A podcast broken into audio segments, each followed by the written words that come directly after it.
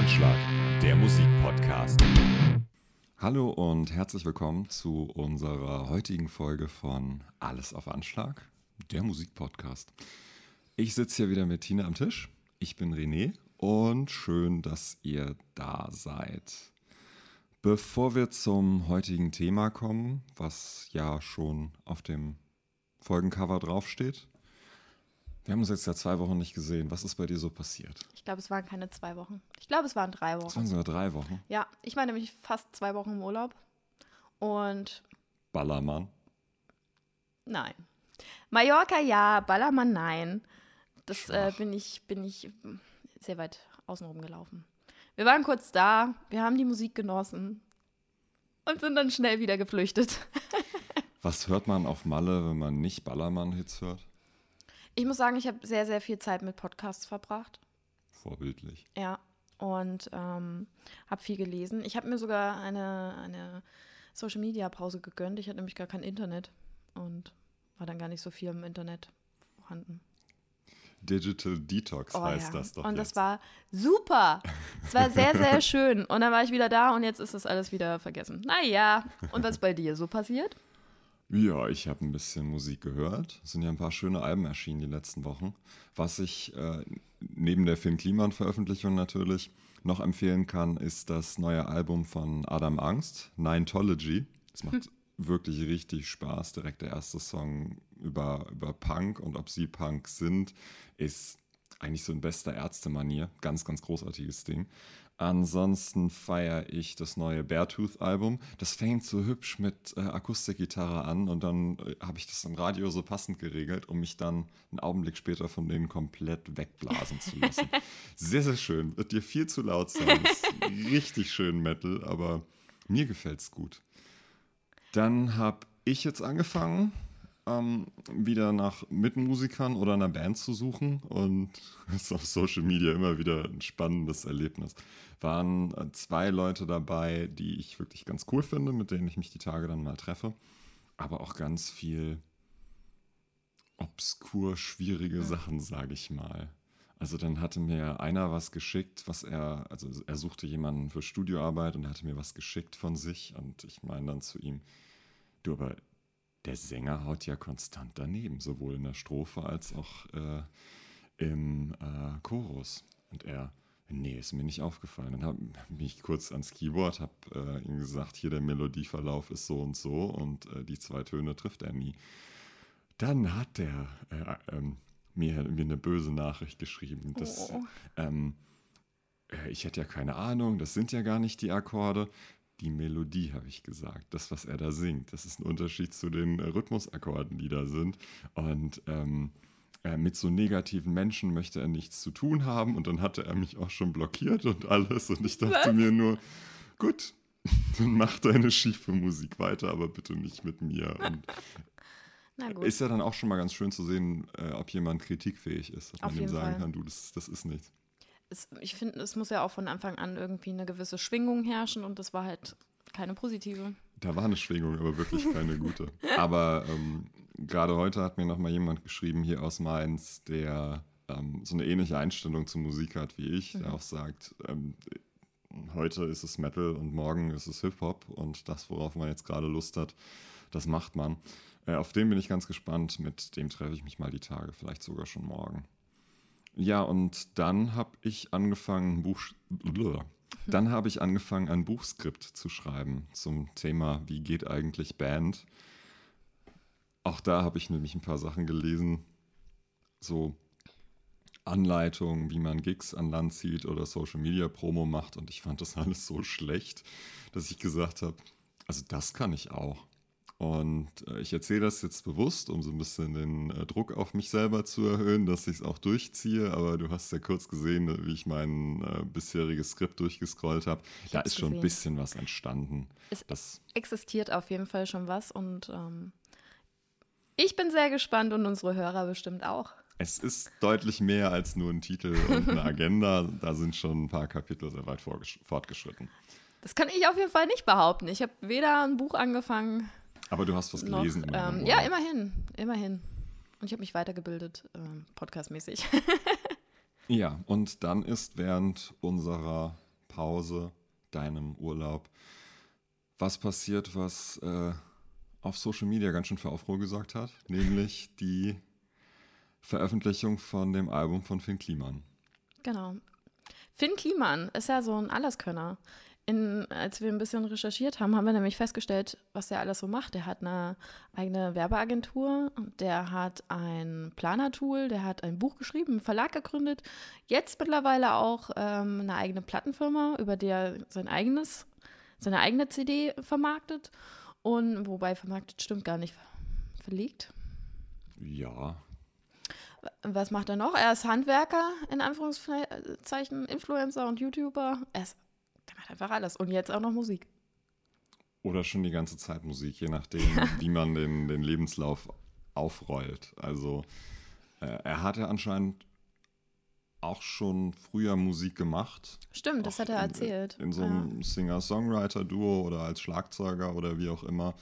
Auch mit Straßenmusik rumtouren und so. Aber ich habe ihn als Heimwerker aufgegabelt. So 2016, als ich für, für meine musikalischen Zwecke mir äh, Absorber bauen wollte und dann bei äh, Instructables und YouTube und Co. so nach Anleitungen geguckt habe, wie kann ich sowas ähm, mit kleinem Budget möglichst effizient machen. Und dann habe ich diesen Typ entdeckt, Finn Kliman Heimwerker King, mm.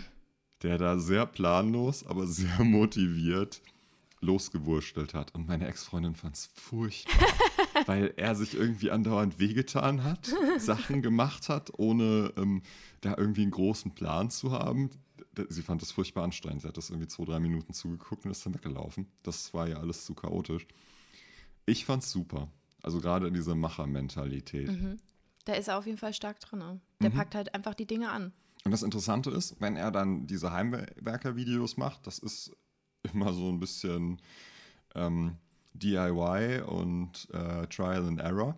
Und am Ende entsteht irgendwas und dazu macht er dann immer noch so ein 90 Sekunden Musikvideo, also auch mit irgendeinem Liedchen, irgendeiner schnellen Idee, die er dazu gemacht hat. Sei das jetzt, weil er sein Studio ausgebaut hat oder den Volvo matt schwarz lackiert hat oder was auch immer. Das fand ich immer faszinierend. Sehr, sehr hands-on, sehr, sehr schnell. Und da bin ich dann dran geblieben und habe den so ein bisschen beobachtet. Und dann kam diese Funkkooperation mit mhm. dem Klimansland, diesem riesen Bauernhof.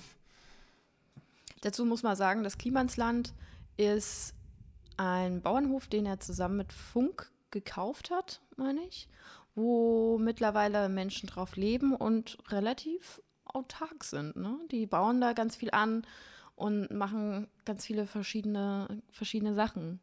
Ich glaube, sein Ziel ist es ja auch, dass es äh, ein Staat im Staat wird. Deswegen heißt es ja auch Klimansland. Das fühlt sich so ein bisschen nach äh, Hippie-Kommune, Freizeitpark, ja, Abenteuerland an, was er da tut. Genau.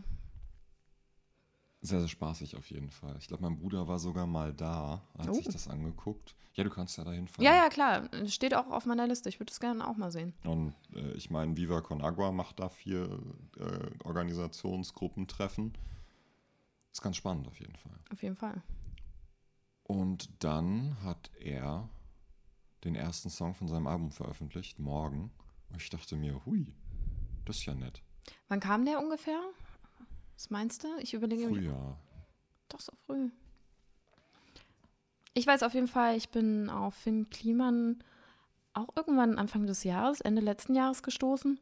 Ja, siehst du, da und bin ich schon ein Hipster, weil ich den ja schon Ende Auf jeden Fall. entdeckt habe. Und das Lustige ist, ich habe ihn dann wieder entfolgt, weil er mir zu viele Stories gemacht hat. und dann dachte ich mir, puh. Und dann kam morgen raus. Und dann dachte ich mir so, krass, das ist schon, schon echt äh, eine gute Nummer. Und dann folgte ich ihm wieder. Wir sprechen gerade aber. Ja, genau. Wir sprechen aber nur von Instagram. Also ich finde, er ist sehr, sehr präsent auf Instagram. Du kannst sehr viele Stories schauen, du kannst seinen Stream durchgucken. Ich weiß nicht, ich gucke mir auf Instagram jetzt nicht unbedingt was bei ihm an. Ähm, Facebook, falls ich gerade Instagram gesagt habe. Also das Video zu morgen ist erschienen am 8.6. diesen Jahres. Ach, guck mal an. Juni. Das heißt, wir haben eine Promophase. Juni, Juli, August, September. Vier Monate. Wann hast du deine Box bestellt? Soll ich mal in E-Mails gucken? Wenn du es findest. Ja, bestimmt. Dann musst du so lange ähm, weiter erzählen. Ja, wir haben nämlich drüber gesprochen. Also René hat sich auf jeden Fall die, die Box direkt bestellt. Und ähm, wir haben auch eben schon mal zusammen reingeschaut, was da denn alles so drin ist. Weil am Anfang war gar nicht klar, was überhaupt alles drin ist, außer dass die Schallplatte, die CD und was war noch drin? Was war klar, was drin ist? Noch irgendwas. Ähm, und dann hat sich jetzt erst im Ende der Finanzierungsphase bzw. der Bestellungsphase herausgestellt, was wirklich noch mit alles drin ist. Ich finde es auf die Schnelle nicht. Das würde ja wahrscheinlich auch um den Dreh sein. Relativ früh auf jeden Fall. Und dann ist uns gestern bzw. vorgestern, glaube ich, nee, gestern, gestern was ganz Verrücktes passiert. Wir haben nämlich darüber geredet, dass wir doch gerne auch andere Meinungen haben möchten zu dem Album von Finn Kliman und vielleicht ein paar äh, andere Stimmchen noch mit einbauen und haben ein Foto gepostet, welches Finn Kliman geliked und kommentiert hat. Und dann ist über einen Zeitraum von 24 Stunden haben wir einfach über 300 Likes auf unser Foto bekommen. Ja, ist ganz irre. Also einmal dann zu sehen, der Erste, der darauf reagiert hat, war Finn Kliman. In der Tat. Innerhalb von irgendwie fünf Minuten gefühlt. Ja, mit Kommentar. Und unsere Seite hat 40 Ja, Likes. Also wir sind wirklich sehr unbekannt. ja. Kann man ja auch mal so festhalten. Und du musst dich jetzt gar nicht schämen, weil du dir ein Getränk eingegossen hast. Du guckst so. ich guck, was du so, was du so tust. Ähm, ja, also wir haben ja so einen, sagen wir mal, pseudo-journalistischen Anspruch. Ähm, ich finde es voll okay, wenn uns was gefällt oder nicht gefällt, das auch so in der Deutlichkeit zu sagen. Nichtsdestotrotz habe ich gerade jetzt bei dem Thema wirklich gesucht nach möglichst einem, einem differenzierten Meinungsbild dazu, weil es gerade sehr, sehr einfach ist, Leute zu finden, die positiv über das Album sprechen. Und das fand ich ein bisschen zu einfach. Auf Und jeden Fall. Äh, deshalb haben wir ja auch dann über, über Instagram gefragt nach Meinungen. Und ich glaube, eine Reaktion hatten wir von jemandem, der es nicht gut findet. Und Mhm. ich habe dann im Internet noch ein bisschen gegraben, um eine zweite zu finden. Genau. Ja, gut. Ähm, es ist ja gerade ein großer Hype und viele, viele stehen dahinter und dann irgendwie so einen Gegenwind zu machen. Ich kann schon verstehen, dass man dann nicht unbedingt in die Welt rausschreit, boah, ich finde das Album total kacke. Aber wir haben trotzdem jemanden gefunden, der sich dazu geäußert hat. Kommen wir aber erstmal zu dem Album und zu der Musik. Also, was ist das für eine Musikrichtung? Es hat was von Singer-Songwriter. Auf jeden Fall. Die Art und Weise, wie, wie er singt, er hat manchmal so, so Anflüge von einem, von einem Grönemeyer mit drin, hat aber einen, einen Flow wie ein, wie ein Rapper, gerade wenn er in diese triolischen Rhythmen reinkommt. Da merkt man ihm auch so eine Hip-Hop-Affinität an. Es ist aber für mich keine, keine Rap-Platte, definitiv nicht. Nee, würde ich auch nicht sagen. Ist aber auch keine Philipp Poisel-Platte. Auch das nicht. Ich finde, also für mich ist es sowieso immer sehr schwer, sowas einzuschätzen. Ich habe schon sehr oft das Wort Pop gehört im Zusammenhang. Das ist es definitiv, aber im Prinzip ist alles Pop, was es in die, in die Mainstream-Charts schafft. Und äh, in, insofern ist auch Metallica ein Stück Pop. Die Frage ist, ist es überhaupt noch relevant, irgendwie Musik in irgendwelche Genren einzusortieren, wo jeder seine eigenen schafft und ähm, Ja, das wünscht sich ja auch jeder, seine eigenen Genres zu schaffen. Ja. Und äh, am Ende ist einfach vieles auch Repetition. Ich finde dieses Genre-Thema nicht wichtig, um einzuordnen, was Qualität ist oder was nicht. Gerade so im, im Metal, Rock, Alternative-Bereich ist es ja möglichst cool, nicht Pop zu sein oder sich irgendwie vom, vom, vom bösen Mainstream abzugrenzen. Ich denke mir aber, dass auch ein, ein, ein Mainstream-Erfolg durchaus ein Qualitätsmerkmal sein kann. Also nehmen wir Blink 182 oder Fallout Boy oder Materia jetzt. das macht die Musik und das macht den Produktionsstandard ja nicht, nicht schlechter, dadurch, dass, dass es einfach sehr, sehr erfolgreich und sehr, sehr poppig durchproduziert ist. Und ich finde es sogar sehr angenehm, wenn Musik gute, schöne Hooklines hat. Also ja. Pop ist für mich nichts Schlechtes. Okay, se. das ist, äh, ist schon mal gut. Und Mainstream? Ja, das ist ein ganz interessanter Punkt. Ähm, Musiker, die wünschen sich ja einen gewissen Erfolg, um auch von der Kunst leben zu können. Oder damit sich die Kunst, die Musik überhaupt in irgendeiner Form bezahlbar macht. Ähm, ich weiß es ja aus eigener Erfahrung, bei ganz vielen Gigs, so im kleinen Bereich, auch mit eigener Musik legst du drauf. Also ich glaube, das ist auch mit der Grund, warum Finn jetzt mit dem Album nicht live auftreten will, weil Musik machen und gerade live machen einfach fies Arbeit ist. Mhm. Du musst dort sein bei dem Club irgendwie um 16 Uhr, was zum Beispiel freitags schon mal ein Problem sein kann, wenn du bis 18 Uhr arbeiten musst. Das heißt, du ähm, haust irgendwie früher von der Arbeit ab, baust Minusstunden auf oder ähm, musst dir Urlaub nehmen. Dann bist du da um 16 Uhr, hast irgendwie äh, Aufbau und Soundcheck bis 19, äh, 20 Uhr, dann äh, kommen da die ersten Leute an. Und weil dann üblicherweise so drei, vier Bands spielen, hast du Wartezeit, bis du dran bist. Machst du da entweder eine bessere oder eine schlechtere Zeit, je nachdem, wie die Stimmung ist oder so.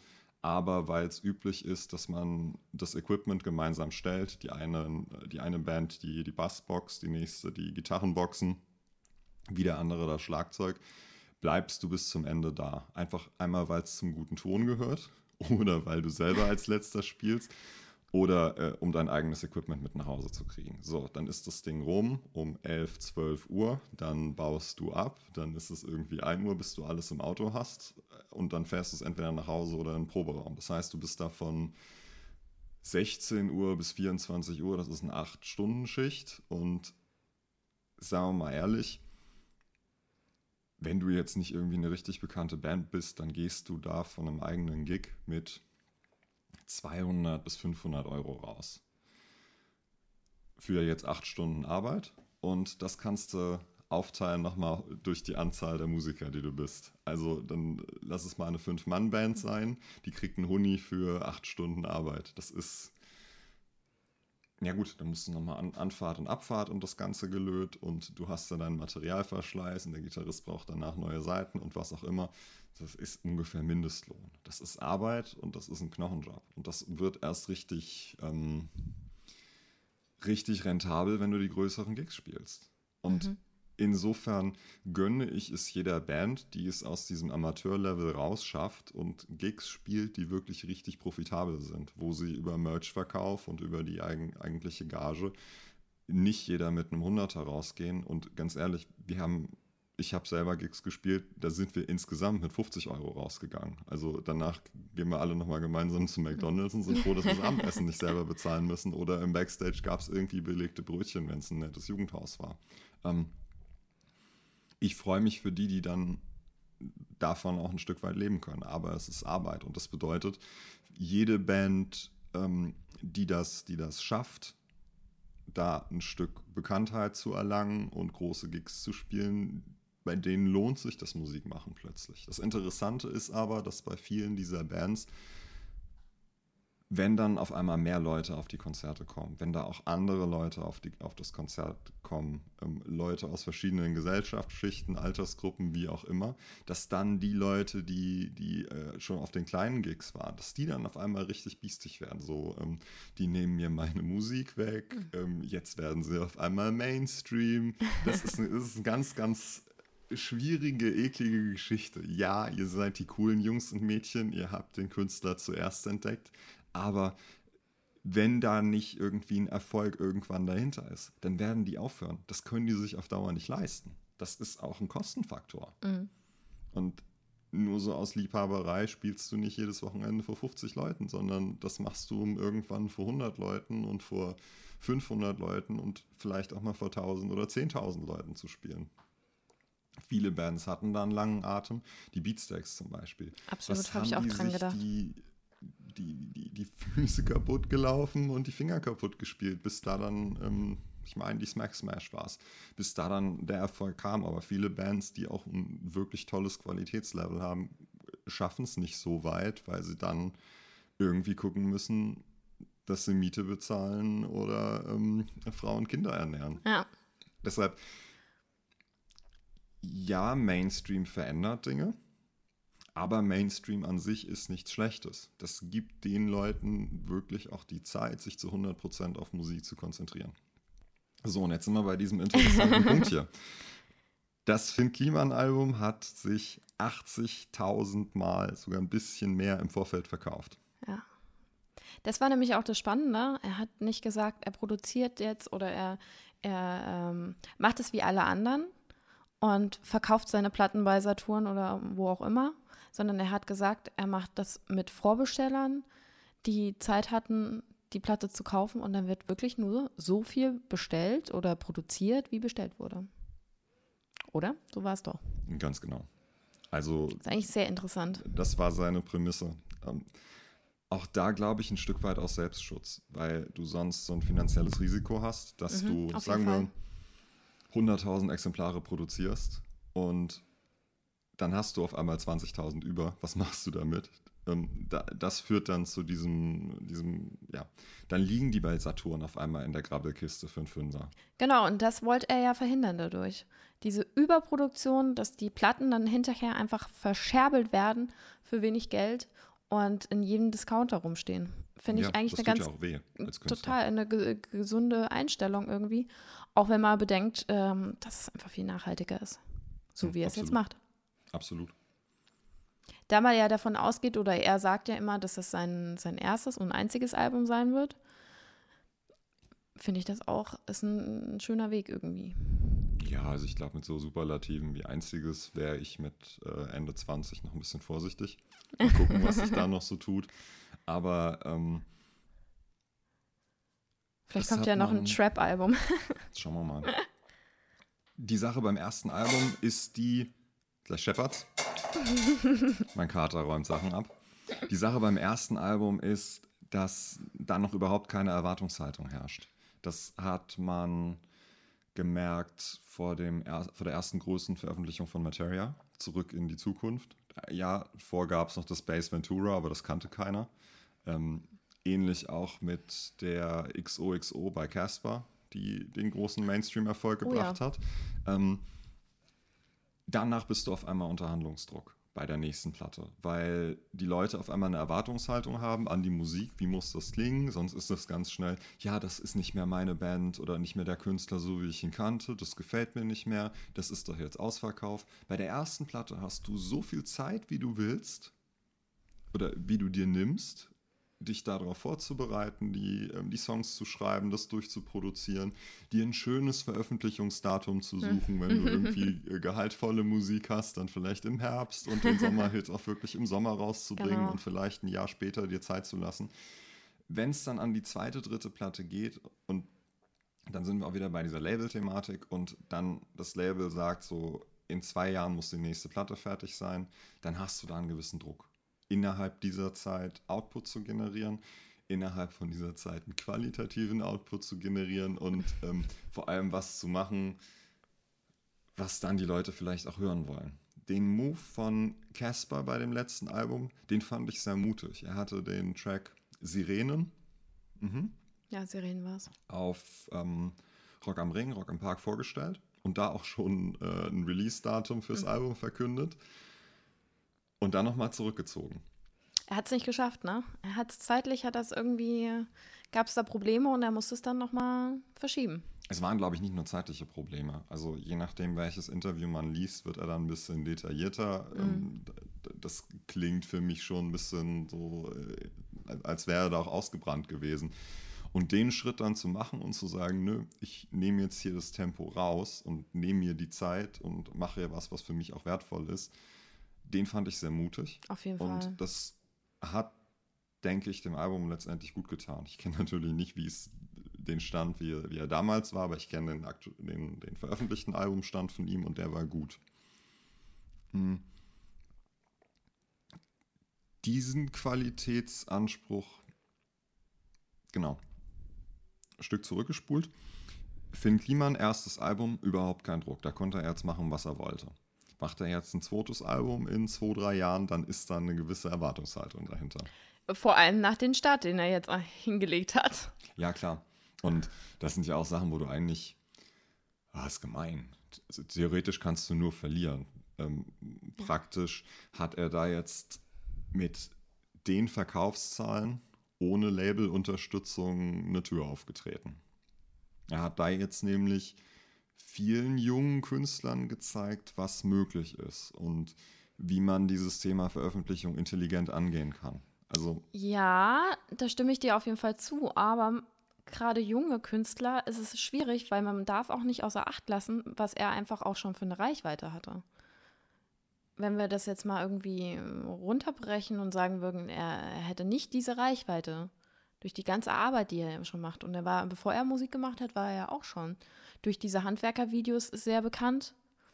Hätte er das so hingekriegt? Naja, dann wäre es vielleicht nicht die Box geworden. Aber mhm. sag mal, er hätte er ja nur 100 CDs online äh, über, über mhm. den Vorverkauf abgesetzt. Nur äh, 500 von den, von den Platten. Das hätte ihn immer noch vor Schaden bewahrt.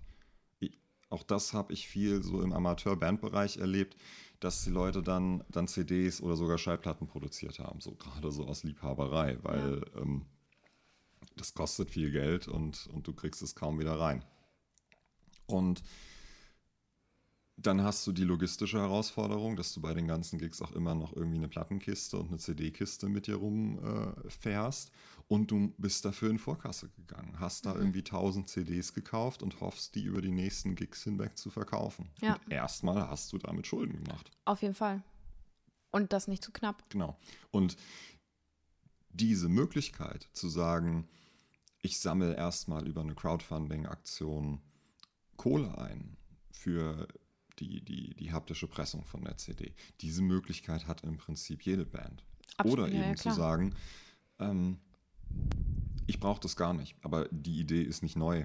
Ähm, das kannst du ja schon seit einigen Jahren machen. Es ist überhaupt kein Problem, auch ohne Label deine Platte in Spotify und iTunes und Co. reinzukriegen. Es ist sogar sehr, sehr einfach geworden mit geringem Kostenaufwand. Auch eine kleine Band muss sich das nicht mehr geben oder auch äh, zum, zum äh, Aldi zu laufen, die 100er Spindel CD-Rohlinge zu kaufen ja. und in der Nacht- und Nebelaktion zu Hause CDs zu brennen und äh, zu bekleben und alles. Das ist alles nicht mehr nötig. Das, die einzigen Kosten, die du hast, sind die in der Produktion. Also ordentliches Aufnehmen, ordentliches Abmischen und Mastern, vielleicht die Studioarbeit. Aber das ist ungefähr, wenn wir jetzt über eine Auflage von 2.000 bis 4.000 CDs reden, ist, kostet das ungefähr das gleiche wie, wie, die, wie die eigentliche physische Produktion der Tonträger. Und dadurch, du halbierst dein finanzielles Risiko ganz, ganz locker. Total. Also es war auf jeden Fall ein, ein guter Weg, den er gegangen ist. Einfach zu sagen, dass er sich vorher schon das Geld reinholt. Mhm. Und er hat das jetzt vorgeführt, dass sich niemand von dem Label erzählen lassen muss, lieber Künstler, liebe Band, du brauchst ein Label, um deinen Kram zu veröffentlichen und du brauchst ein Label, um damit erfolgreich zu sein. Es funktioniert anders. Dass, das, dass jetzt nicht jeder die Reichweite von einem Finn Kliman hat und ähm, mhm. über Funk Sendezeit in den öffentlich-rechtlichen hat und äh, vielleicht auch nicht die sämtlichen Möglichkeiten hat, die er hat. Das ist geschenkt. Aber in einem, in einem kleineren Rahmen kann das jeder machen. Und das ist ein gutes Zeichen für alle jungen Künstler. Und mal wieder ein besorgniserregendes Zeichen für die äh, vielen großen und kleinen Plattenlabels, weil die sich überlegen müssen, was in Zukunft ihre Position ist. Was mhm. bieten sie einem Künstler wirklich an Mehrwert, mhm. wenn der Künstler mit, mit ihnen den Weg gehen will? Ja, das stimmt. Das Interessante ist ja, dass er theoretisch auch einen Vertrag hätte unterschreiben können und sich bewusst dagegen entschieden hat. Also da ging es irgendwie auch um Kohle im fünfstelligen Bereich. Und er hat halt einfach kurz bevor alles äh, fix gemacht wurde, gesagt, so, nee, er will es selber machen. Ja, dieses Thema Plattendeals Das merkt man ja in vielen Bandbiografien, wenn die gerade aus dem Plattendeal raus wollen, weil sie in Mhm. irgendeiner Form nicht glücklich sind. Das ist so die Phase, wo dann auf einmal ein Remix-Album und noch ein, ein Live-Album oder ein Best-of-Album erscheint, weil die mit dem Label irgendwie den Deal haben, du musst ähm, Noch XY-Platten Genau, rausbringen. weil, weil die dann direkt Ja. so einen Rahmenvertrag machen über vier, fünf Alben und äh, da ist irgendwie eine Unstimmigkeit. Ja, von dem Label kriegst du idealerweise Vorschuss, um dir einen Produzenten leisten zu können, um auch sagen zu können, ich schließe mich jetzt mal hier für zwei Monate irgendwo weg und mache nur Musik.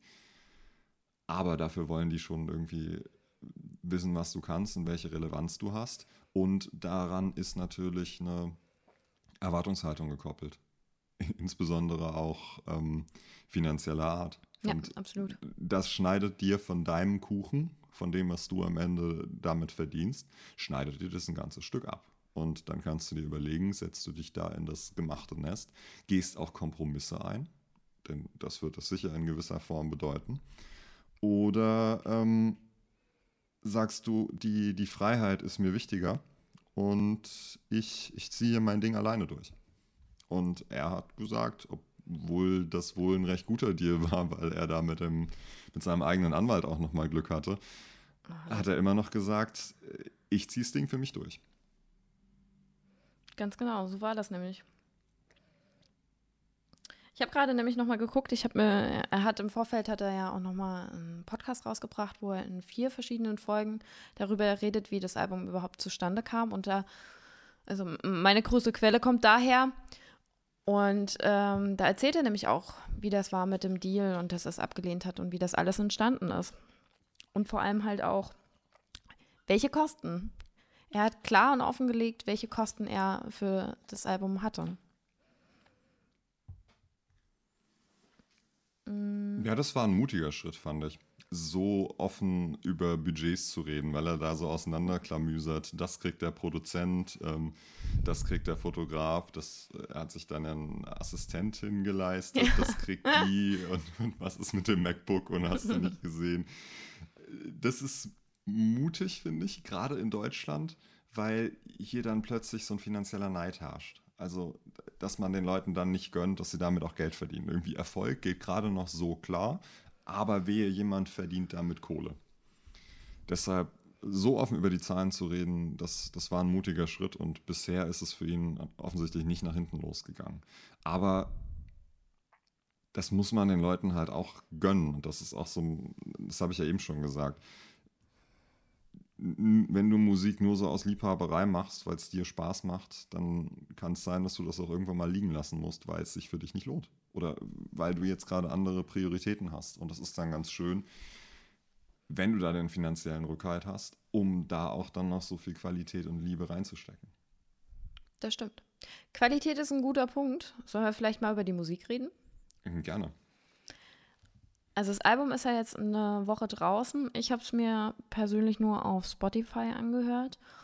Und im Vorfeld hat er ja schon vier verschiedene Songs veröffentlicht. Also man wusste ja auch schon so ungefähr, beziehungsweise waren eher fünf, weil eins, ein Song Sardinien konnte man sich schon auf YouTube anhören, in einer bisschen anderen Version. Aber man wusste schon ungefähr, auf was man sich einlässt. Mhm. Wir haben also ein Album mit elf Songs insgesamt.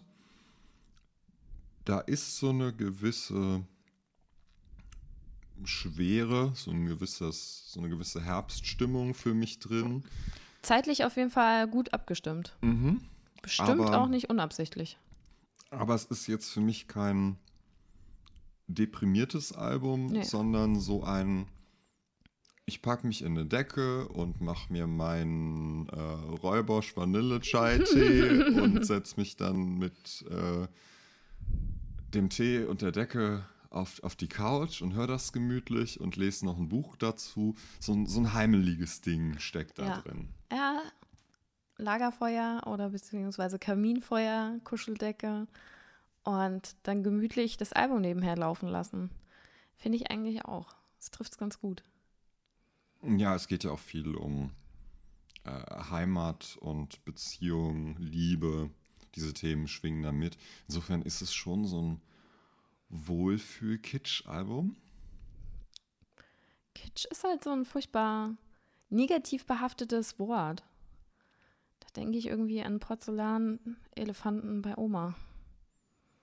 Das würde ich, würd ich dem Album eher nicht zuordnen. Ja, das ist aber ein ganz interessanter Punkt. Ich habe ähm, nach, nach Stimmen gesucht zu dem Album und äh, du hattest es ja anfangs gesagt, wir haben nach äh, Feedback gefragt und wir haben sehr, sehr viel positives Feedback gekriegt. Ich möchte aber mal mit dem etwas negativeren aus, aus einer Facebook-Gruppe anfangen. Da schreibt jemand, ich mache mich mal unbeliebt. Also dieses Finn Kliman-Ding kann euren Hype null nachvollziehen. Mittelmäßiges Singer-Songwriter-Gedudel mit schlimmsten Wandtattoo-Texten, die so auch von Julia Engelmann kommen könnten.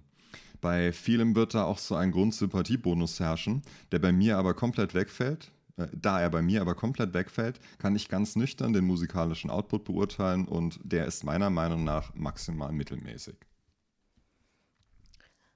Ja, damit hat er wahrscheinlich ordentlich äh, für Furore gesorgt, oder? Ging. Also man kann sowas ja auch äh, human diskutieren. Bestenfalls. Sollte man auf jeden Fall. Also ich finde auch irgendwie was negativ zu sagen, ist ja gar nichts verkehrt dran. Geschmäcker sind halt nun mal unterschiedlich. Ich verstehe auch, wenn Leute sagen, ähm, dass es musikalisch halt nicht in ihre Richtung geht. Und das ist ja jetzt auch unser journalistischer Anspruch, genau. hier nicht nur, nicht nur Lobhudeleien loszuwerden, sondern das auch so ein bisschen differenzierter zu betrachten. Die Frage, was einen jetzt berührt oder bewegt und woran das liegt, die finde ich sehr interessant. Mhm. Also, warum berührt mich jetzt so eine Julia Engelmann gar nicht? Warum berührt mich auch eine Helene Fischer nicht? Und ein Philipp Heusel höchst selten? und warum Finn Kliman zum Beispiel schon? Oder äh, auch ein Haftbefehl? Warum funktioniert es da und warum funktioniert es an anderer Kannst Stelle? Kannst du es ja mal nicht? erklären oder versuchen. Hm, ich habe mir da tatsächlich im Vorfeld schon Gedanken drüber gemacht. Ähm, für mich ist das einmal ein Stück Authentizität. Ob ich es jetzt Leuten abnehme, was sie da jetzt erzählen. Ja, die musikalische Darbietung, da bin ich ja offen. Ob es jetzt sehr, sehr laut oder eher leise ist. Bei mir tendenziell eher laut als leise. Ähm, die Sprache. Den Helene Fischer Kitsch brauche ich nicht. Und da denke ich auch an Kitsch. Sehr gut. Ja, das ist dann so in so sehr in Watte gepackt und, und so sehr auf heile Welt. Total. Und das Gefühl habe ich jetzt hier nicht, dass das einfach nur ein heile Welt-Album sein soll. Ähm, hier Gut, dann wäre es ja vielleicht auch so wirklich eine Schlagerplatte. Ich habe hier, nehme hier für mich so eine gewisse Intensität raus, die dort drin steckt, die, die für mich über diese Oberflächlichkeit hinausgeht. Jetzt ist natürlich die Sache, dieser berühmte Poetry Slam von Julia Neumann, der hat auch sehr viele berührt, dieses ähm, eines Tages, wo sie diesen Songtext zerlegt hat. Engelmann, nicht Neumann. Ja, Engelmann. Julia Engelmann, genau. Ja. Das hat auch viel bewegt. Das hat mich nicht bewegt. Warum? Da ging es darum, ähm, zurückzublicken auf die Dinge, die man vielleicht im Leben verpasst hat und nicht durchgezogen hat. Das ist nicht meine Denke. Mhm. Das das ist ein Thema, das mir keine Sorgen macht, weil ich das Gefühl habe, dass ähm, die Art und Weise, wie ich lebe, eine erfüllende ist. Und definitiv ist nicht alles richtig, was ich tue, aber ich habe nicht das Gefühl, was verpasst zu haben oder äh, mich daran erinnern zu müssen, Dinge zu tun, damit ich später nichts verpasst habe. Aber ähm, zum Beispiel Zuhause auf dem Finn Klima-Album hat mich berührt, weil, weil dieses Zuhause sein und wo ist Zuhause und äh, was macht es aus, das ist ein Thema, das mich auch beschäftigt. Mhm. Das, das geht mir in irgendeiner Form nah.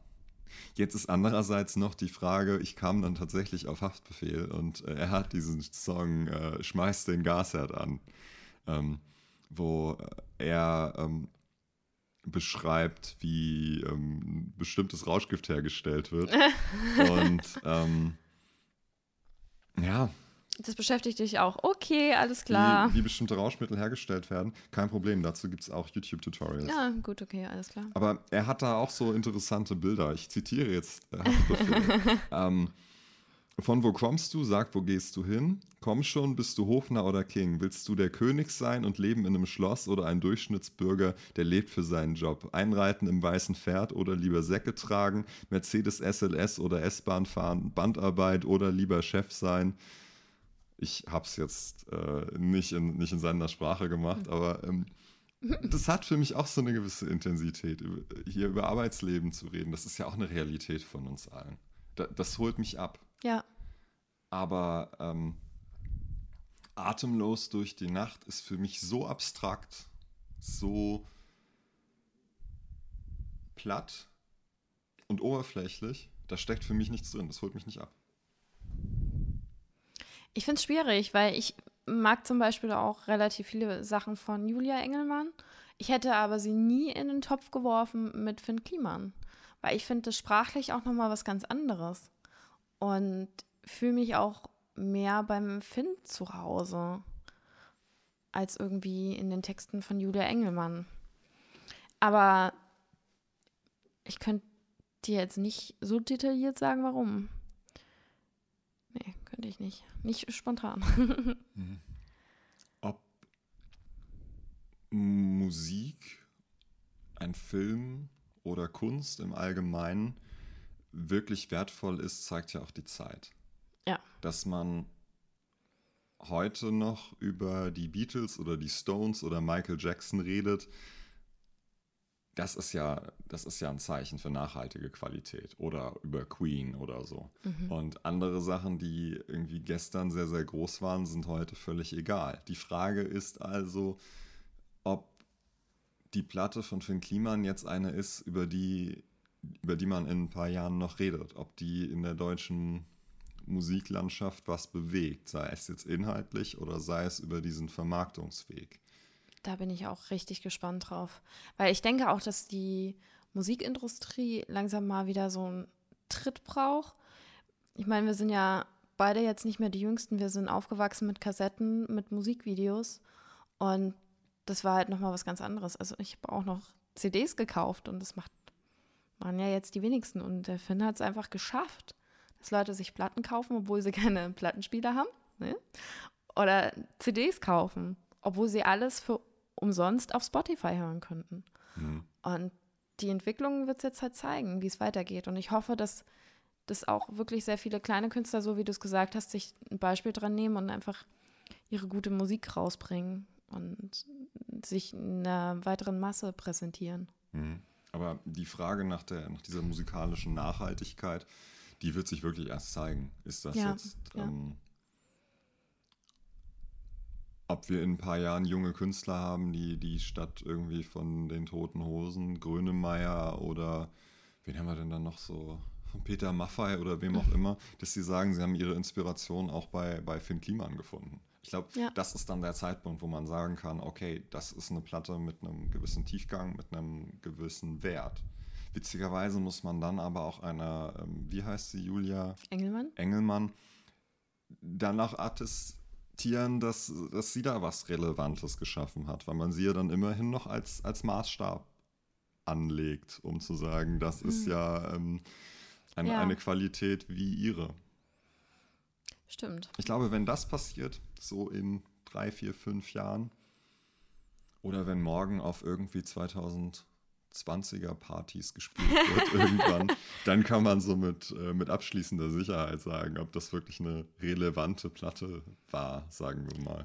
War sie mu musikalisch oder war er Vorreiter in Sachen Produktion? Das wird sich halt einfach zeigen. Ja, das sind ja dann. Oder das beides. Sind, das sind ja zwei Schienen. Ja, eben. Da driftet es dann ja auseinander. Aber er hat auf jeden Fall, das können wir jetzt schon sagen, sehr, sehr viel Wind äh, gemacht und äh, sehr viele Labels Angst gemacht. Das auf Aber jeden Fall. Das hatten wir auch, haben wir ja eben schon erzählt. Lass uns doch mal schauen, was wir so an Nachrichten bekommen haben. Wir haben ganz viele liebe, nette Zuschriften bekommen. Mhm. Eins waren sie sich alle sicher, die sich eine Box bestellt haben, dass sie, ähm, dass die Box einfach gelungen ist. Die Box ist schön, sie ist randvoll. Ich war, ich habe es vorher ja nicht gewusst und bin total überrascht, was da alles drin ist. Und ähm, sowohl vom, vom Gestalterischen her sehr schön ist, als auch irgendwie liebevoll zusammengepackt. Oder? Was sagst du dazu? Ja, das stimmt. Ich lese mal ein paar vor. Ja. Hanna-MFG hat geschrieben. Hi, ich bin Hanna. Ich habe am Samstag die Box von Finn zum ersten Mal in meinen Händen halten dürfen. Ich bin auch so sehr musikinteressiert und kann auch behaupten, dass ich mich ein bisschen mit Preis-Leistung von Musik, Musikartikeln und Merch auskenne. Ich persönlich finde, dass Finn ein sehr qualitativ hochwertiges Produkt herausgebracht hat. Abgesehen von den tollen Songs sind auch die restlichen Merch-Artikel wie Sticker, Poster und Mütze mega gut gemacht. Um es mal auszuführen, was ich für Erfahrungen mit Preisen mit normalen Merch-Artikeln gemacht habe dann listet sie hier so ein paar Beispiele aus, was, was ähm, eine Platte oder eine Mütze oder Sticker so kosten und kommt dann zu dem Schluss, deswegen finde ich auch den Preis der Box für 45 Euro völlig gerechtfertigt. Zusätzlich erhält man noch super tolle und hochwertige Fotos und einen Download-Code. Meiner Meinung nach eine tolle Box, die auch wirklich mega produziert und gestaltet wurde. Man musste ja auch außerdem vorbestellen, das heißt, man wusste auch nicht so recht, auf was man sich einlässt. Mich hat Finn keineswegs enttäuscht, im Gegenteil. Von vorn bis hinten einfach Finn Kliman. Selbst die Warnhinweise auf der Kreide und die Beschreibung der Mütze. Ich hoffe, es war okay, dass ich jetzt über die Box geschrieben habe und nicht über die Musik selbst. Das ist ja immer Geschmackssache. Ja, war okay. Für mich sind die Lieder auch unbeschreiblich schön, über die man einerseits schön nachdenken kann oder andererseits hört und sofort weiß, was damit gemeint ist. Er kann wirklich stolz drauf sein. Dankeschön, Hanna. Danke. Da waren schon ein paar sehr interessante Aspekte nochmal dabei, die wir auch nochmal aufgreifen sollten. Das Thema Box und Preis, 45 Euro für die Box. Wieder so ein bisschen Musikbusiness-Hintergrundwissen. Wenn man in Deutschland charten will, das trifft jetzt hier nicht zu. Erklär doch erstmal, was Charten ist. Also, wenn man eine, eine Chartplatzierung erreichen will, wenn man in die Charts kommen will, dann zählt dafür nicht allein der äh, Verkauf von einzelnen Einheiten. Also du verkaufst 50.000 CDs, sondern der Preis wird mit einkalkuliert. Und das ist der Grund, warum gerade im Hip-Hop-Bereich diese Boxen so populär sind. Denn ähm, verkaufst du eine Platte für 10 Euro, ist das genauso viel, ähm, nee, du brauchst fünf Platten für 10 Euro oder verkaufst eine Box für 50 Euro. Dabei gibt es noch die Grundvoraussetzung, dass der ähm, Wert von der Box, nee, andersrum muss ich das erklären. Das, was in der Box drin ist, an, an zusätzlichen Merch-Artikeln darf maximal so teuer sein wie der Wert von der Musik, die in der Box ist. Bedeutet, wenn du dort eine, eine Platte drin hast und eine Schallplatte oder eine Platte und noch eine Instrumental-CD oder so, dann kannst du gleich viel an, an zusätzlichem Material dort reinlegen, um, um irgendwie der Box auch einen, einen gewissen Wert, eine gewisse Relevanz zu geben. Und äh, welche Ausmaße das in Deutschland in den letzten Jahren genommen hat, das, der, der absolute Knüller war ja dieser unglaublich schlechte, nach äh, Plastik stinkende Rucksack eines äh, gewissen Rap-Artists. es ist halt einfach sehr, sehr durchschaubar, dass mit diesen Boxverkäufen Chartplatzierungen sich mehr oder weniger erkauft werden, dass die mhm. sehr gepusht werden. Insofern hat so eine Box mitunter einen schlechten Ruf. Jetzt hat Finn Kliman sein Album auch als Box angeboten. 45 Euro ist ein durchaus marktüblicher Preis, vielleicht sogar ein bisschen drunter. Das finde ich total legitim. Und will damit bewusst nicht charten. Also hier ist keine, ich glaube, die GfK-Anmeldung ist nicht erfolgt, mhm. sodass das Ding theoretisch nicht charten kann, außer halt in die Downloads, Download-Charts und so. Genau. Sodass die, die Box hier eigentlich nur einen Selbstzweck hat. Interessant ist jetzt hierbei noch diese, diese, dieser Crowdfunding-Aspekt, also erstmal zu schauen, wie viele Leute kaufen das Ding und dann zu definieren, was überhaupt alles noch zusätzlich in der Box drin ist. Und das war was, ähm, was, was ich erst beim, beim Lesen der Zuschriften realisiert habe. Wenn man was in hohen Stückzahlen einkauft, wird es ja günstiger. Das heißt, ähm, der absolute Preis für zum Beispiel die Mützen wird niedriger, je nachdem, ob du davon 200 Stück kaufst oder 10.000. Weil du dann einfach Rabatte bekommst für die höhere Auflage. Sodass er sich schon, glaube ich, dann ganz gut anschauen konnte, wie er die, diese Box mit möglichst viel Wert füllt zu einem fairen Preis. Und den Ansatz, den finde ich auch ziemlich genial. Auf jeden Fall. Das ist auf jeden Fall ähm, auch total fair den Leuten gegenüber, die, die bestellt haben, dass sie jetzt einfach auch mehr bekommen. Und ich habe ja reingeschaut. Das ist auf jeden Fall gerechtfertigt, was da alles drin ist. Also ich glaube, da hätte auch noch mal mehr dafür nehmen kann. Eine Mütze, eine Schallplatte, eine CD, das ist schon, schon ordentlich. Bilder, Sticker, Center Shocks. Wir kommen ja beide aus dem Marketingbereich und äh, haben uns die Box dann auch durchaus kritisch angeschaut. Also auf welchem Papier ist das gedruckt? Wie fühlt sich das an? Wie ist die Druckqualität? Und ähm, da gibt es wirklich wenig zu meckern bei. Man merkt halt einfach, was er beruflich macht oder was er gelernt hat. Also das spiegelt sich halt auch unglaublich wieder in dieser Box, die mit so viel Liebe gemacht ist und die Haptik ist schön, es lässt sich schön anfassen, es lässt sich schön anschauen. Also muss ich schon sagen, sehr, sehr schön. Ja, ich denke, das kann man konstatieren, egal wie man die Musik findet. Es ist ein wertiges Produkt. Das ist ja. nicht der äh, chinesische Stinkerucksack. Ja, sondern da steckt Liebe drin. Und das hat er ja tatsächlich auch selber gemacht. Also sowohl irgendwie also die Fotos jetzt nicht, aber zum Beispiel das Booklet, die ganzen Schriften raussuchen, das Setzen, das Gestalten und das ist halt auch mega, mega viel Arbeit. In seinem Podcast hat er nämlich auch darüber geredet, dass er der Meinung ist, man soll sehr, sehr viel sich selber beibringen, damit er alles selber machen kann und nicht noch andere Leute mit reinholen. Das heißt, wenn irgendwie jemand noch gesagt hat, hier kannst du mir einen Header machen, setze sich hin, zack, fertig. Kannst du mir noch irgendwie hier ein Interview machen? Setze sich hin, zack, fertig. Oder irgendwas einsprechen. Es geht schnell und er weiß, er kann das qualitativ hochwertig machen und muss nicht noch warten auf andere Leute, die er ansprechen muss. Naja, aber es hängt alles an dir. Also dann eine Grippe zu kriegen und eine Woche auszufallen. Äh, da ist Polen offen. Ich glaube, da muss man halt auch nochmal ein bisschen diesen, diesen Menschen für Kliman beschreiben, weil er ist halt nicht nur ein krasser Macher. Ich glaube, er hat irgendwo mal erzählt, er schläft nur drei Stunden in der Nacht oder vier. Angela Merkel schläft auch nur vier oder fünf Stunden. Wie machen die das? Naja, auf jeden ich Fall. Ich schlafe richtig gerne. Ich auch. Ich verstehe das nicht, aber man kann so produktiv sein. Ähm, also, ich meine, wir zwei, wir kennen ihn jetzt nicht persönlich, aber er, er gibt halt sehr, sehr viel Preis auch bei Instagram und ich finde, man merkt schon, dass er halt immer nur am Machen ist und auch, dass er einen unglaublichen Elan hat, wenn er irgendwas macht. Und anders geht's nicht. Anders könnte er nicht diese Meinung vertreten, dass er halt alles selber macht und alles an ihm hängt. Ist natürlich auch eine Riesenverantwortung. Also er hat auch gesagt, er hat sehr viel Unterstützung von den Menschen, die um ihn herum sind, seine Freundin zum Beispiel dass, dass die, ähm, Beispiel, was hat er gesagt, er hat mal T-Shirts gemacht und dann hat er Freunde und Familie eingeladen und haben zusammen äh, ein Päckchen gepackt und so ein Zeug. Aber alles irgendwie self-made. Ja. Ja, also muss man, glaube ich, auch genau wissen, was man sich zumuten kann und will. Mhm. Und da muss man auch aufpassen. Also, dass man da, kann man, glaube ich, auch ganz schön drunter leiden. Und dass er dann jetzt erstmal in den Urlaub gefahren ist, das war konsequent. Versucht nicht zu arbeiten. Ja, das ist, glaube ich, auch ganz wichtig.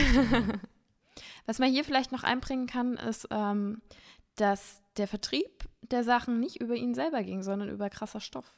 Und krasser Stoff ist ja ein relativ ähm, bekannt, bekanntes Label für, für ähm, Band-Merchandise. Ja. Und ich habe dann mir auch was dazu aufgeschrieben, was er nämlich gesagt hat. Und zwar hat er gesagt, dass ihm wichtig ist, dass nicht irgendwie der Server down ist, wenn jetzt Leute was bestellen und dass das alles reibungslos geht und auch mit äh, den neuen Datenschutzbestimmungen. er brauchte einen Partner, wo er sich sicher sein kann, dass das alles funktioniert und er nicht irgendwie was auslagern muss, weil zu viele Leute drauf zugreifen. Und deswegen hat er krasser Stoff noch äh, mit ins Boot geholt. Nur mal so viel dazu. Das ist Freud und Leid, wenn du sowas selber organisierst. Vielleicht nimmt dir so ein Label was ab, aber dann hat das Label unter Umständen da einen Partner, mit dem es nicht reibungslos läuft. Aber weil nicht du den Partner beauftragt hast, sondern das Label, beschwerst mhm. du dich beim Label und je nachdem, wie ernst das Label dich nimmt, gerade als kleiner Künstler, sagen die, ja, ja, passt schon oder ähm, treten dann dem, dem Vertrieb auf die Füße. Wenn du direkt den Vertrieb beauftragt hast, dann hast du natürlich die, den Aufwand mit denen aber du kannst die selber aussuchen und wenn das nicht läuft, dann bist du auch der Auftraggeber, der genau. denen sagt, äh, entweder ihr spurt jetzt oder äh, ich nehme euch den Auftrag auch wieder weg. Das, ja, es hat alles Vor- und Nachteile, aber ich verstehe diese, diese, diese Art des Arbeitens. Aber ich meine, es kam ja alles pünktlich an, oder? Ich hatte meine Box sehr früh, ja. Ja. So. Andere Stimme, noch eine Hanna, hanna.dlm. Hallihallo.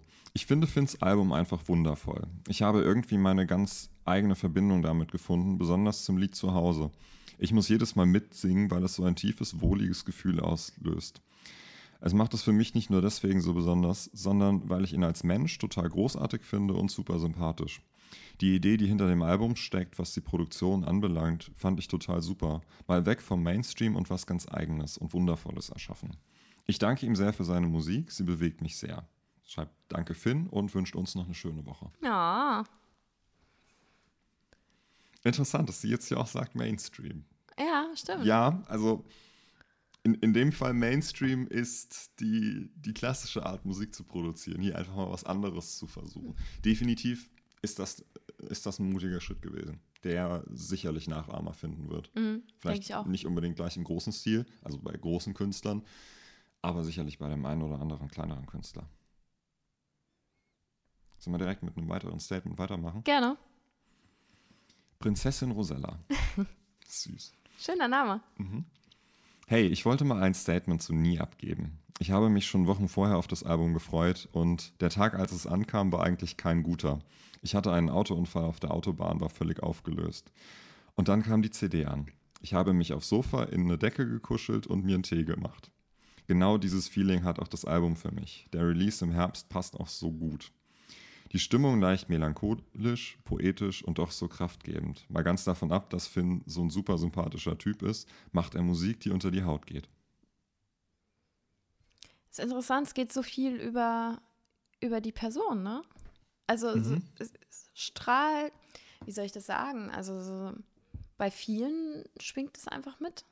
Die Persönlichkeit, die er vermittelt auf Instagram und auf seinen Heimwerker-Videos. Und ja, das bedingt ja Social Media. Also wir kennen es ja auch noch die, die, die Welt, bevor Social Media kam.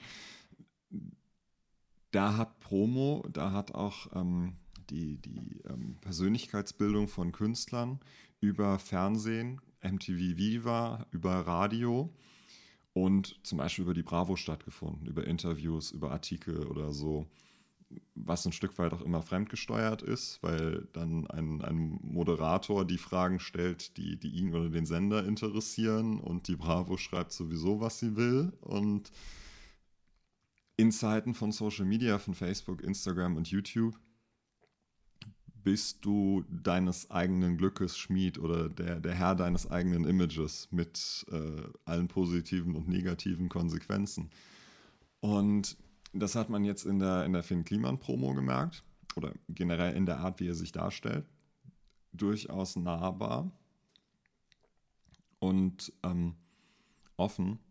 Ich weiß nicht, ob du das die Tage mitbekommen hast, wo er den ähm, so einen Spotify-Release-Termin hatte mhm. und da ein wenig unglücklich war, dass er auf einmal in so einer Menschen-Selfie-Traube gefangen war. Er hat tatsächlich Live-Videos gemacht, ne? genau, wo er dann das erklärt hatte. Unter anderem mit Paul Ripke diskutiert, wie er dann mit solchen Situationen zukünftig ah, das umgehen ich, soll. das habe ich nicht gesehen, nee. Ja, du bist halt nicht so ein äh, Social-Media-Typ wie ich. Äh, Detox und so. ähm, ja, also Social Media bietet den, den Fans eine ganz andere Möglichkeit heutzutage mit ihren Künstlern ähm, mit ihren Lieblingen in Kontakt zu treten oder denen, denen zu begegnen, bietet denen auch den Rückkanal. Also wie schnell hast du heute wegen irgendeinem unpopulären Statement oder so einen, einen Shitstorm an der Backe? Und äh, Finn Kliman hat sowas auch in der Vergangenheit schon genutzt, als äh, Hornbach dann in der Kampagne ja. sein, seine wilden Heimwerker-Geschichten, sagen wir mal, die haben sich sehr stark davon inspirieren lassen, wie er das gemacht hat. Da ähm, gab es da auch einen wütenden Internetmob, der auf Hornbach losgegangen ist. Mhm. Jetzt das Thema Smart, die viel vor, vor Street Art ja. ähm, fotografiert haben, da hat er das auch gezielt genutzt, um, um äh, dem, dem, Großkonzern dort spüren zu lassen, das ist nicht okay. Ich glaube, das musst du aber noch ein bisschen genauer erklären, was da passiert ist. Ja, Smart hat für eine Werbekampagne Fahrzeuge vor ähm, Graffitis, vor, vor bemalten Wänden ähm, genau. fotografiert und hat den Künstlern, die da diese äh, Kunstwerke geschaffen haben, ähm, hat sie nicht genannt und auch nicht bezahlt. Und äh, er kannte da wohl welche von und hat seine Reichweite, seinen Einfluss genutzt, um, um, um Smart bzw. die Agentur dahinter damit zu konfrontieren, dass sie da doch, ähm, wenn sie dadurch Geld verdienen oder ihre Produkte besonders cool aussehen lassen, dass sie dafür die Künstler doch wenigstens mal benennen können oder denen zumindest auch mal Taschengeld rüberwerfen können. Also diese Nähe, die man auf einmal zu einem Künstler aufbauen kann, die, das kann manchmal erschreckend sein. Ja. Aber ähm, das kann man für sich auch positiv und äh, intelligent nutzen. Und äh, Finn Kliman versteht es, glaube ich, ganz gut. Auf also ein Fall. Fenster so weit aufzumachen, wie es für ihn sinnvoll und gesund ist man muss auch sagen, ich finde, er kommt halt wirklich sehr echt rüber. Er zeigt ja auch sehr, sehr viele Momente, egal ob jetzt positiv oder negativ. Also auch, dass er diesen Move macht und sagt so, Leute, ähm, ich will euch nicht verschrecken, aber das war mir zu krass. Ich will nicht mit so vielen Leuten Fotos machen. Ich will lieber mit euch reden und mich unterhalten. Ist ähm, auf jeden Fall auch ein cooler Move und das macht ihn halt ja auch irgendwie so besonders und so aus. Die Frage ist natürlich, und das war ja dieses Eingangsstatement, das Negativere, wenn man ihn da nicht beobachtet, da jetzt nicht irgendwie eine, eine Meinung über ihn hat und das egal ist, ob einen die Musik dann immer noch bewegen würde. Mhm. Das ist die Frage. Müssten wir ja mal jemanden vorspielen, der nicht so Social Media affin ist. Ein Musikprofessor vielleicht. Ja. Nee, ich finde die Antwort auf die Frage eigentlich irrelevant. Weil Musik was Emotionales ist und wenn es einen bewegt, dann ist es okay, egal aus welchem Grund. Ich fand jetzt die Geschichte von dem Autounfall und sich dann mit der Musik auf die, auf die Couch zurückzuziehen, das beschreibt das sehr, sehr gut. Also selbst einen Bezug dazu zu finden. Ja. Ähm, viele von uns kennen das, einen Song, den man gehört hat, ähm, während der Prüfungsphase oder ja, um, um die Abi-Zeit herum. Einen Song, der einen an irgendeine Klassenfahrt oder einen Urlaub oder, oder eine die erste Autofahrt Liebe. Was einen an, an, an, sowas erinnert. Ja. Musik kann mehr sein als das eigentliche Stück Musik, weil man das damit stimmt. selber nochmal irgendwas verbindet. Und wenn es das ist, dass man sich jetzt da, darüber an einen ähm, bisschen verpeilten Heimwerker auf, auf YouTube äh, erinnert und, und da, da schon die erste positive Assoziation herkommt, dann ist das voll okay. Aber wenn es die nicht gibt, dann ist es ey, genauso okay. Man muss nicht alles gut finden. Ich habe mich auf jeden Fall sehr über die Nachricht gefreut und ähm, fand es sehr süß, dass sie ihre Geschichte uns erzählt hat. Fand ich auch. Ich, ich habe ihr dann ja auch noch direkt zurückgeschrieben. Noch ein anderes Statement. Dieser Yannick schreibt. Hey, ich finde das Album mega. Ich verfolge Finn Kliman schon seit einiger Zeit und als sein Album rauskam, habe ich mir erstmal die Box bestellt. Ich finde seine Musik so toll, weil sie einerseits so beatlastig ist und in Richtung Rap geht, auf der anderen Seite immer noch melodisch und gefühlvoll ist. Ganz am Anfang war ich etwas skeptisch, obwohl ich seine Musikeinlagen in seinen älteren YouTube-Kanal voll cool fand, aber nicht wusste, ob das wieder so ein Album oder Lied wird, wie zum Beispiel von Bibis Beauty Palace oder Katja Krasowitsche. Als ich jedoch seine erste Single Morgen gehört habe, war ich hin und weg und habe dieses Lied jetzt ungelogen gefühlt tausendmal gehört und es wird trotzdem nicht langweilig, wie es bei mir bei den meisten Liedern der Fall ist. Den Punkt, den finde ich schon sehr, sehr interessant. Das habe ich ja am Anfang schon kurz erwähnt. Ähm, je nachdem, wann man auf ihn aufmerksam geworden ist, ist das einer von vielen singenden YouTubern, genau wie irgendwie die Lochis oder ähm, Lion T oder eben auch eine Bibis Beauty Palace oder Katja Krasowitsche. Gut, dass du die alle kennst. Ich kenne nur das von Bibi und das ist keine Musik. Das sagst du. Ja. Es gibt auch Leute, die finden das gut. Das stimmt, das stimmt. Das muss man denen auch lassen. Schön ist ja an Musik, das ist ja jeder hat so seine Meinung, ne? man kann es gut finden oder auch nicht. Ja. Aber äh, du hast recht, weil man kann ja auch einfach, man kann ihn auch als YouTuber sehen. Als singenden. Heimwerkerkönig. ja, das ist ja dann je nachdem auch so die, die Außenwahrnehmung erstmal.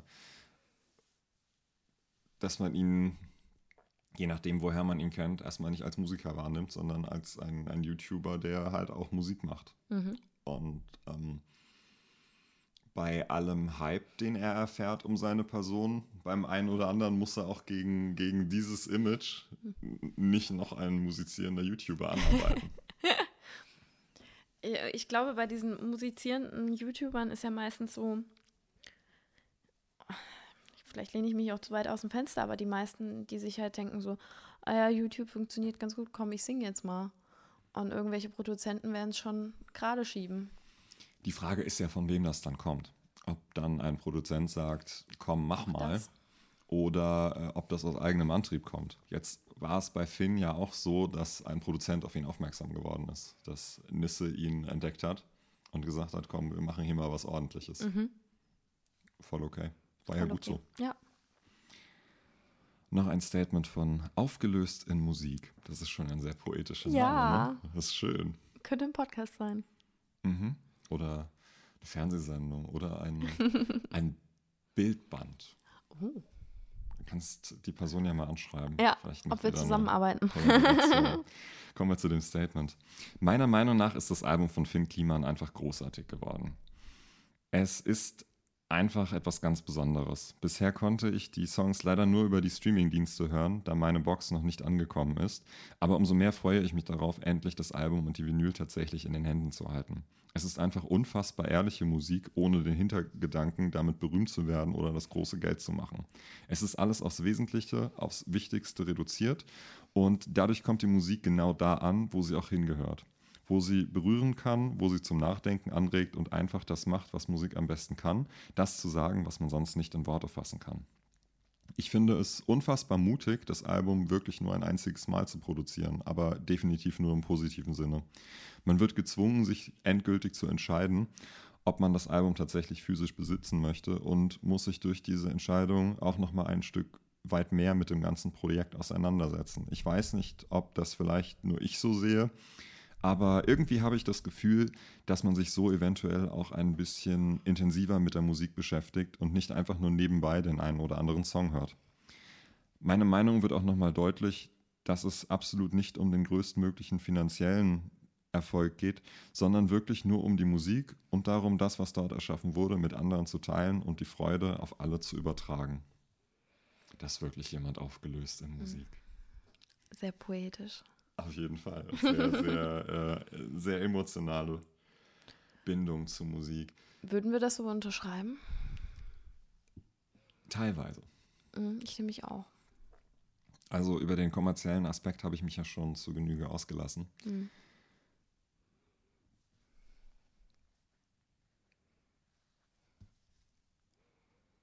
Ich finde es auf jeden Fall total toll, wie hier beschrieben wird, wie, wie emotional hier der Zugang zu der Musik ist. Das ist super. Ähm, ich sehe bei allem, was nicht einfach so veröffentlicht wird, einen kommerziellen Aspekt. Ja, ja, das denke ich mich auch. Und den finde ich nicht falsch. Ja. Also mit etwas Geld zu verdienen oder die Kosten, also die Kosten zu neutralisieren und vielleicht am Ende sogar noch einen Gewinn zu machen, finde ich vollkommen legitim. Ähm, wie aber schon erzählt, hier ist nicht versucht worden, irgendwie besonders gewinnmaximierend zu arbeiten. Also hier das Thema ähm, billiger Plastikrucksack in die Box oder ähm, das alles irgendwie ramschig zu produzieren. Hier steckt ein gewisser Wert drin und das rechtfertigt den Preis auch absolut. Ja, ja. Also ein echtes Booklet statt irgendwie nur so ein zwei, ähm, zwei Seitenblättchen. Alles in alles hochwertig und ordentlich und richtig gemacht, statt irgendwie nur billig Ja. hingefuscht. Insofern verstehe ich das nicht als Gelddruckmaschine, aber ich glaube schon, dass da am Ende auch ein bisschen Gewinn bei hängen geblieben ist. Und das ist voll okay. Auch dazu hatte er sich in seinem Podcast geäußert und meinte, dass ihm Geld eigentlich ziemlich egal ist.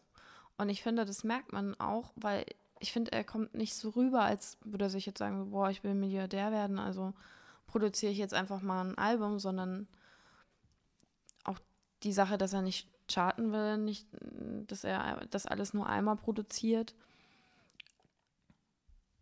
Also es kommt mir auf jeden Fall nicht so vor, als würde er hier groß Geld scheffeln wollen damit, sondern wirklich das zu tun, weil er das möchte.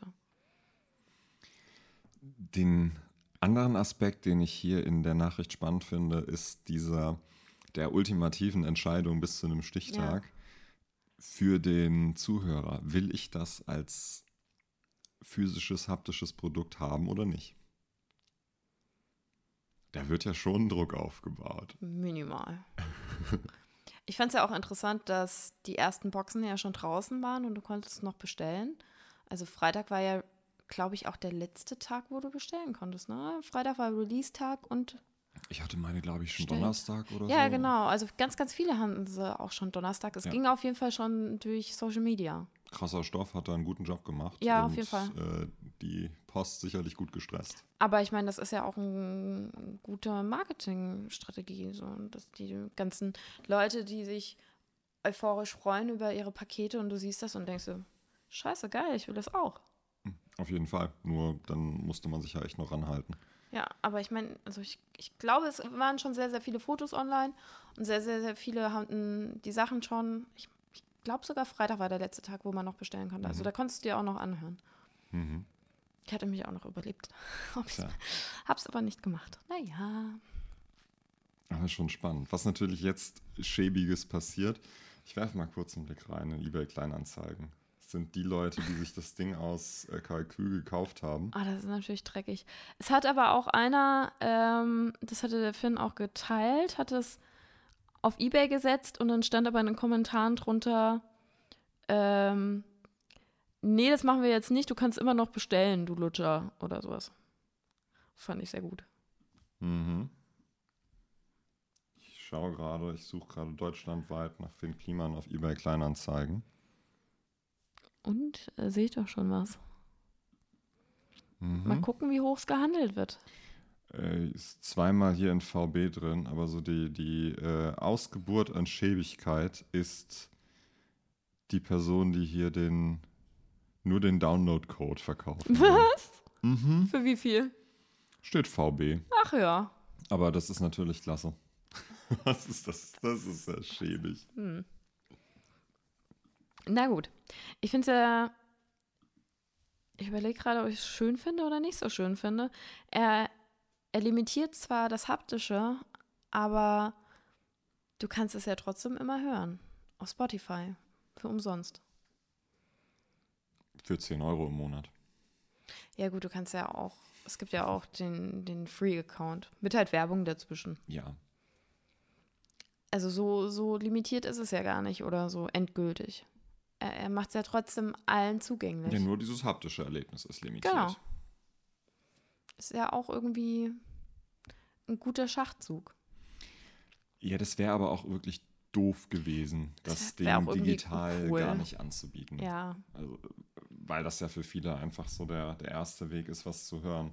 Ich traue mich jetzt hier nicht auf dem, auf dem Rechner parallel zur Aufnahme Spotify aufzumachen, aber sehe ich die Zugriffszahlen nicht auch übers Handy? ja, Mich interessiert nämlich jetzt mal, wie die aktuellen Streaming-Zahlen sind. man muss sagen, wir haben jetzt knapp eine Woche später. Heute ist Donnerstag.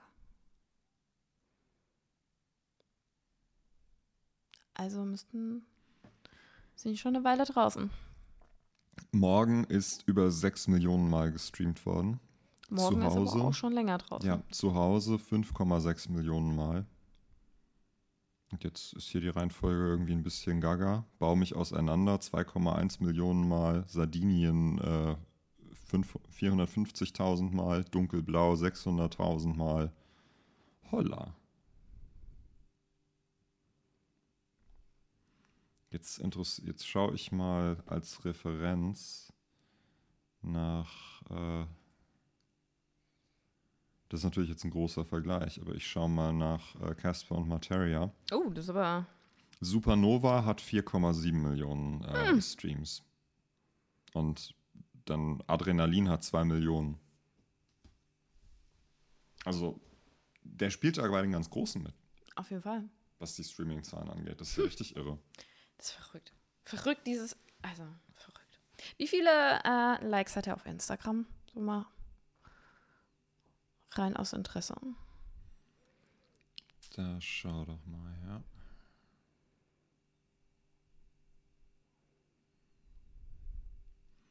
Zweihundertachtunddreißigtausend. Aber natürlich, da zählt, ähm, das ist ja nicht sein reiner Musikaccount, sondern Ja, klar. da, da profitiert er natürlich von den, den anderen Projekten, die er hat. Bekannt ist ja auch, dass Instagram sehr voll ist mit Bots. Also da kann man auch noch mal ein paar abziehen, aber Ja, ja, würde ich jetzt nicht so hoch bewerten. trotzdem, wenn da ein paar nur die Musik hören, das macht schon, schon Das lohnt ordentlich. sich sicherlich. Wir haben noch ein Statement bekommen auf Instagram. Das ist süß. Nico Mattis schreibt, Hallihallöchen. Bei mir läuft nie auf Dauerschleife, leider kommt meine Box erst noch. Aber ich finde es musikalisch und lyrisch richtig gut und das wundert einen ja nicht, wenn man sich Finn Kliman bei YouTube ansieht. Musik kann er und Heimwerken auch. Finde es einfach geil, wie er das selber aufgebaut hat und zeigt, was möglich ist, auch ohne großes Label. Gönn ihm von Herzen Nee. Gönn ihm den Erfolg aus vollem Herzen und bin gespannt, ob es bei einem Album bleibt, was ich nicht hoffe. Über das Thema hatte ich ja schon ein bisschen mich ausgelassen. Ja, genau, das hatten wir ja schon. Die Thematik des Drucks des zweiten Albums. Ich bin auch mal sehr gespannt. Oh ja, oh ja. Vielleicht müssen wir noch mal so eine Mini-Folge einlegen nächstes Jahr oder ein bisschen später, wie sich das alles weiterentwickelt hat. Schauen wir mal. Also Ja.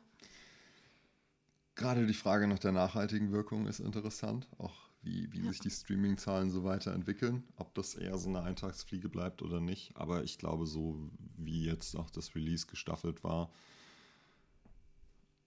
das hat, zumindest kurzfristig, hat seine Relevanz. Mhm. Und es hat auf jeden Fall einen riesen Hype ausgelöst. Definitiv. Das definitiv. Du spielst mit Hype auch auf das an, was wir eingangs schon erwähnt haben. wir, wir sind ja jetzt kein Riesen-Podcast. Wir machen das ja noch nicht so lange und normalerweise haben unsere Posts so 10, 20 Likes.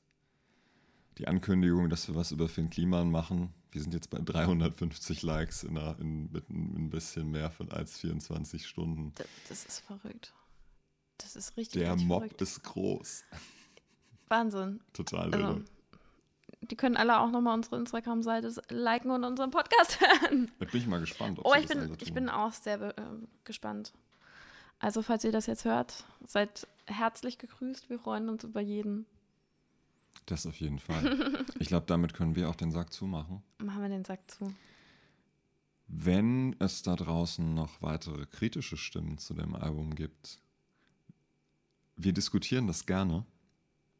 Ich, ich glaube auch in den nächsten Podcast werden wir immer mal wieder nochmal eine Schleife auf äh, Finn drehen, weil einfach sich das jetzt zeigen muss im Laufe der Zeit, wie sich das alles noch weiterentwickelt. Wenn da noch was Spannendes passiert, auf jeden Fall. Auf jeden Fall.